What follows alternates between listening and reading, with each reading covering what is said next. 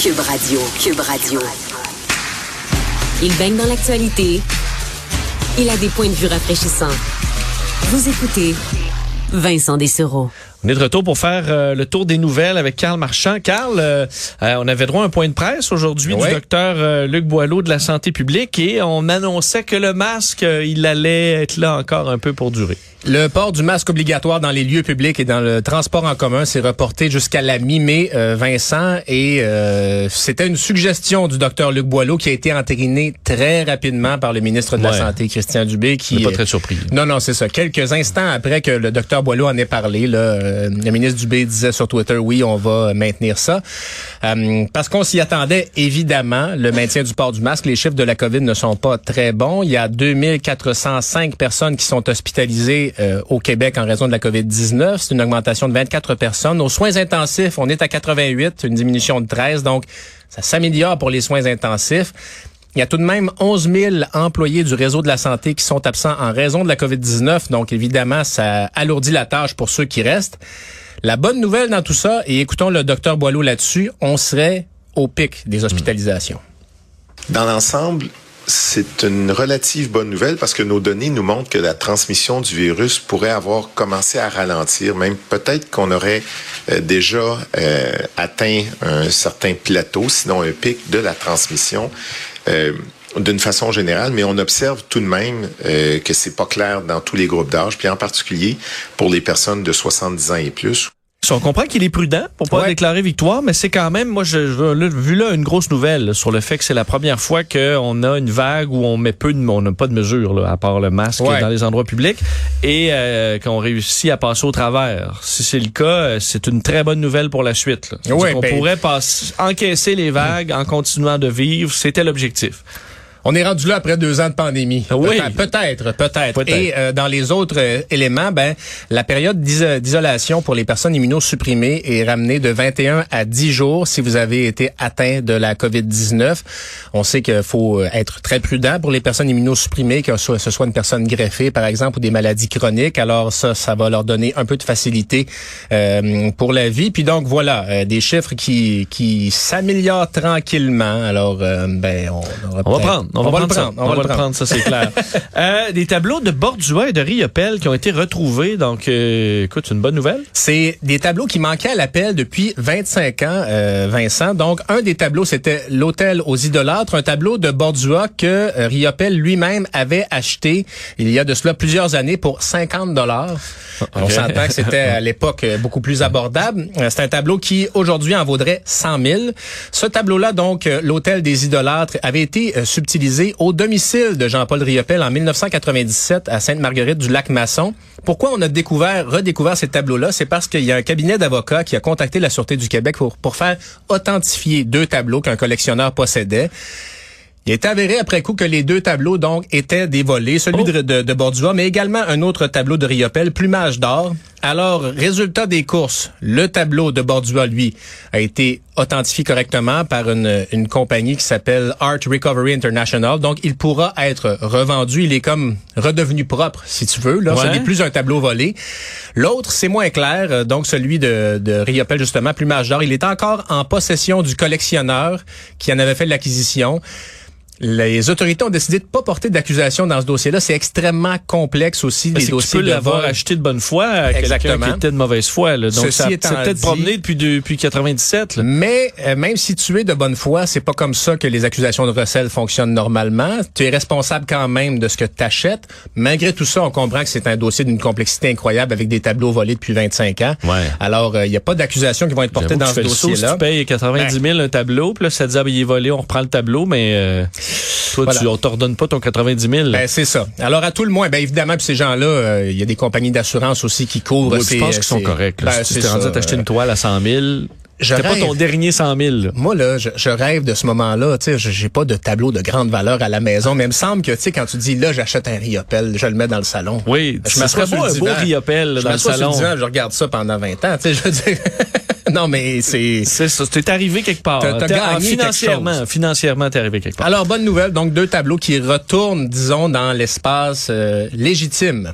Et il y en a plein d'autres, évidemment, parce que c'est un...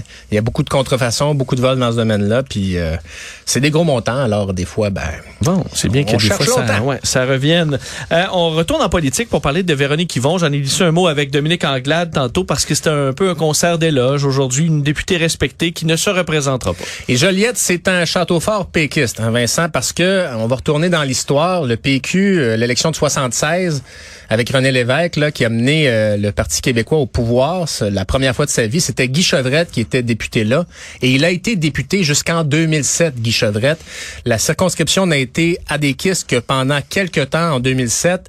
Madame euh, Véronique Yvon a été élue pour la première fois en 2008, donc ça fait 14 ans qu'elle est députée. Elle dit qu'elle a besoin euh, de temps pour elle. Écoutons ce qu'elle avait à dire ce matin. que je vous annonce qu'après une longue et profonde réflexion, j'ai pris la difficile décision de ne pas solliciter un cinquième mandat l'automne prochain.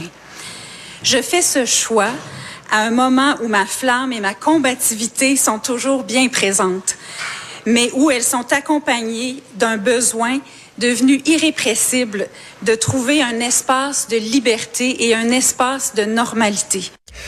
Madame Yvon qui disait les sondages ne m'ont jamais fait peur, donc c'est pas en raison de la baisse du PQ que cette annonce-là euh, survient. Puis bon, on avait euh, sollicité le chef euh, péquiste Paul Saint-Pierre Plamondon pour venir nous parler cet après-midi. Il était pas disponible. On, imagine que c'est pas une très bonne journée pour le Parti Non. québécois à 9% dans les sondages après une deuxième place Un dans Marie-Victorin. sondage de merde, puis un départ, euh, c'est tough. là. Et là, moi, la question que j'ai envie de te poser, as-tu, euh, si on joue un peu à la boule de cristal, est-ce que tu en vois d'autres s'en aller bientôt? Mais là, euh, parce que l'histoire, est- Véronique Yvon dit les sondages, ça me fait pas peur, et je, je- je- je suis d'accord, à- je, pense qu'elle elle dit vrai. Le problème, c'est que c'est beau de dire je vais être élu député, mais l'intérêt d'être ministre, d'avoir une possibilité d'aller au pouvoir, c'est quand même un moteur qui te qui, qui te fait faire tout ce que la politique te, te demande qui, qui est pas toujours Ouais. facile. là. Mais il y a un moteur là à dire Hey, peut-être que je pourrais re- re- retrouver mon un poste de ministre. Et ça, une fois que c'est enlevé complètement, là, et pour plusieurs élections à venir, à moins, on peut toujours avoir des surprises, mais c'est ça t'enlève un peu de gaz. Le Ouais. robot dira euh, je, suis- je suis invulnérable euh, au sondage, puis je m'en fous. Il y a quand même ce moteur-là qui est plus là. Beaucoup de frustration, ouais, pour les députés des fois qui ont voient les limites de leur de leur fonction. Ceci étant dit, Véronique Yvon elle a illustré justement le pouvoir d'une simple députée parce que c'est elle la mère de la loi sur l'aide médicale à mourir. C'est un travail transpartisan qui a été fait en bonne partie alors qu'elle n'était pas au gouvernement. Alors elle a quand même, puis c'est une loi qui a été applaudie. Euh, on connaît tous des gens qui ont eu recours à l'aide médicale à mourir. Ça a fait œuvre utile. Alors comme quoi, pas besoin d'être ministre nécessairement pour faire avancer le débat. Mais ceci étant dit, c'est sûr que c'est des longues années, beaucoup de travail. Et, euh, et Carl, à mon avis, si on va faire un vox pop un peu partout dans la population, puis tu montres des photos de députés, il y en a plein que les gens pourront même pas associer au fait qu'ils sont députés, Ouais. d'autres que seront pas capables de les mettre dans un parti. Véronique Yvon, ce sera dans les taux assez élevés Ouais. de dire, oui, c'est une politicienne québécoise et elle est dans le Parti québécois. Et ça, de perdre des visages comme ça pour le Parti québécois, il en reste pas beaucoup. Et c'est une, euh, c'est une perte qui va faire mal. Ouais, puis là, on se dit Pascal Bérubé, il va faire quoi? Est-ce que là, Pascal, il peut pas tout faire, là? Ben, c'est ça. là. Euh, alors, euh, va-t-il se représenter lui aussi? On sait qu'il Ouais. avait des, des majorités quasi soviétiques dans Matane, Euh, mais bon, Hmm? c'est c'est pas euh, c'est pas une Non, journée dans Matane, facile. je pense pas qu'il est inquiet. euh, Non, non, non, il était Effectivement, pas elle est bien dans celle. Euh, parlons des stars à cordes, euh, Carl, parce que dans les dernières heures, ce- c'est c'est revenu dans l'actualité parce que euh, ces fameux stars-là, on ne pourra plus s'en procurer au Canada. C'est fini les Star Accords au Canada à partir du 1er mai Vincent. C'est quoi qu'on va avoir une petite tige? Écoute, Un là, moteur? je- tu pourras avoir, il y a le fameux modèle là, avec la tige, en effet, ou sinon il faut mettre des, des, des éléments qui retiennent les deux cordes ensemble. Pourquoi on abolit la vente de stars à C'est pour éviter les risques d'étranglement, Vincent. Parce que semble-t-il, selon Santé Canada, il y a un décès en moyenne d'un enfant d'un à trois ans par année au pays. Un enfant qui se serait étranglé dans un store à cordes. Euh, Ce que les autorités disent, c'est que ça prend à peu près 15 secondes pour perdre conscience par strangulation, puis à peu près 6 minutes pour perdre la vie. Ceci étant dit, dans le monde euh, des stores, il y a des gens qui disent, écoutez, ça fait 44 ans que je travaille dans ce domaine-là j'ai jamais vu personne perdre la vie en raison d'un store à cordes.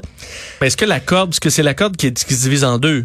Oui, oui, c'est ça. C'est la Ça fameuse fait- corde Sauf qui- que si t'as fait pour qu'elle se détache, là, si tu tires trop fort, il y a Ben là, y a des système, dispositifs, euh, mais bref, euh, je, je t'épargne tous les, les dispositifs Oui, qui oui. seront mis en place pour euh, pour justement répondre à ce dangereux euh, phénomène de store à corde. Mais bref, ça couvre pas les domaines commerciaux? Non. Donc, ah, dans, OK. dans le commercial, vous êtes correct.